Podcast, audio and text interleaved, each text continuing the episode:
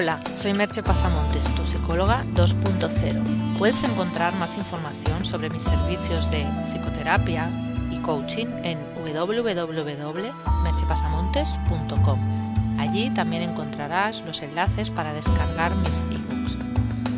El podcast de hoy lleva por título Motivos para celebrar la Navidad en el 2013. Llega el momento del podcast clásico para felicitar las fiestas. Y cada vez es más difícil hacerlo, porque después de cinco años, las cosas más importantes que querías decir sobre estos días, en realidad ya las has dicho. Empecé en el 2007 con un cuento, lo personalicé en el 2008 y he acudido fiel a mi cita cada año, en el 2009, el 10, el 11 y el 12. Si miráis las fechas, os daréis cuenta de que solo el primer año estábamos fuera de la crisis. A partir de ahí las navidades han tenido un regusto amargo, pues eran muchas las personas que lo estaban pasando mal. A pesar de eso, como siempre hay motivos para celebrar, yo he seguido felicitando las fiestas. Algunos hablan de que nos estamos recuperando, pero para esa recuperación se está pagando un precio muy alto en derechos sociales, sanidad, enseñanza, prestaciones, sueldos. Nuestro poder adquisitivo ha decaído y todo apunta a que lo seguirá haciendo. Creo que es algo que no acabamos de asumir, y seguimos pensando que eso cambiará, y volveremos a estar más o menos como antes. Pero los expertos no opinan eso. Claro que pueden equivocarse, pero lo más probable es que no lo hagan. Por eso me gustaría que esta Navidad fuera la de la simplicidad. Cuando hablo de simplificar la vida, no quiero decir que tengamos que reprimirnos ni pasar necesidades, es solo que contactemos con lo que de verdad necesitamos y empecemos a valorar más aquellas cosas que no se compran con dinero. Quizás el momento de ser más y tener menos. No necesitamos una comida opulenta para celebrar el día de Navidad, ni el último gadget para demostrar que queremos a alguien. La comida se acaba, nos sienta mal o nos da unos kilos que no necesitamos, o incluso se tiran las sobras.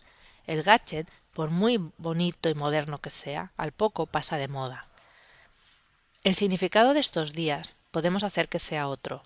Hemos de pensar que la celebración del solsticio de invierno se remonta a la antigüedad, y de una u otra manera muchos pueblos celebran o celebraban que los días comenzaban a ser más largos, que la luz había vencido a la oscuridad, que un ciclo se acababa y que en breve todo volvería a fructificar de nuevo.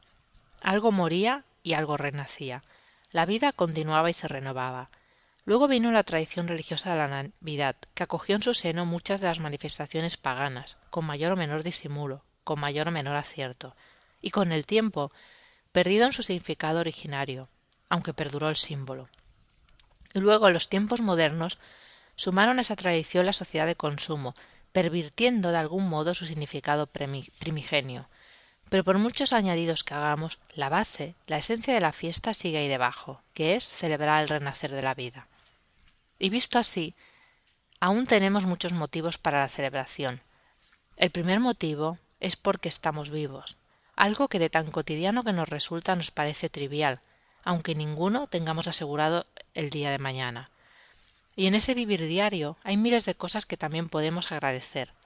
Y no se, y no se trata de agradecer con la actitud conformista del que ya no espera nada mejor de la vida, sino con la actitud amorosa del que cuida lo que tiene, a las personas que le quieren, a las personas a las que queremos, a las que apreciamos, a las que nos ayudan de algún modo, a las que nos acompañan, a las que nos hacen sonreír o a veces llorar. También es esencial la actitud de aquel que con mimo se trata, se respeta, se cuida, se valora, se ama a sí mismo tal como es, pues ese amarse es el primer paso de una vida más feliz. Y puedes celebrarlo de muchas formas. Lo verdaderamente importante es el alma que pongas en ello, en cada gesto, en cada regalo, en cada momento, que te permitas contactar con esa parte tuya más sensible, que es capaz de emocionarse, de conectar, de conectar con los demás, de ser compasiva, que dejes que la vida te toque, te traspase, que se manifieste a través de ti. Permítete ser feliz. Nadie puede hacerlo por ti. Hoy no te dejaré ninguna pregunta. Solo te desearé que pases una feliz Navidad. Hasta aquí el podcast de hoy. Te espero en el próximo podcast. Bye bye.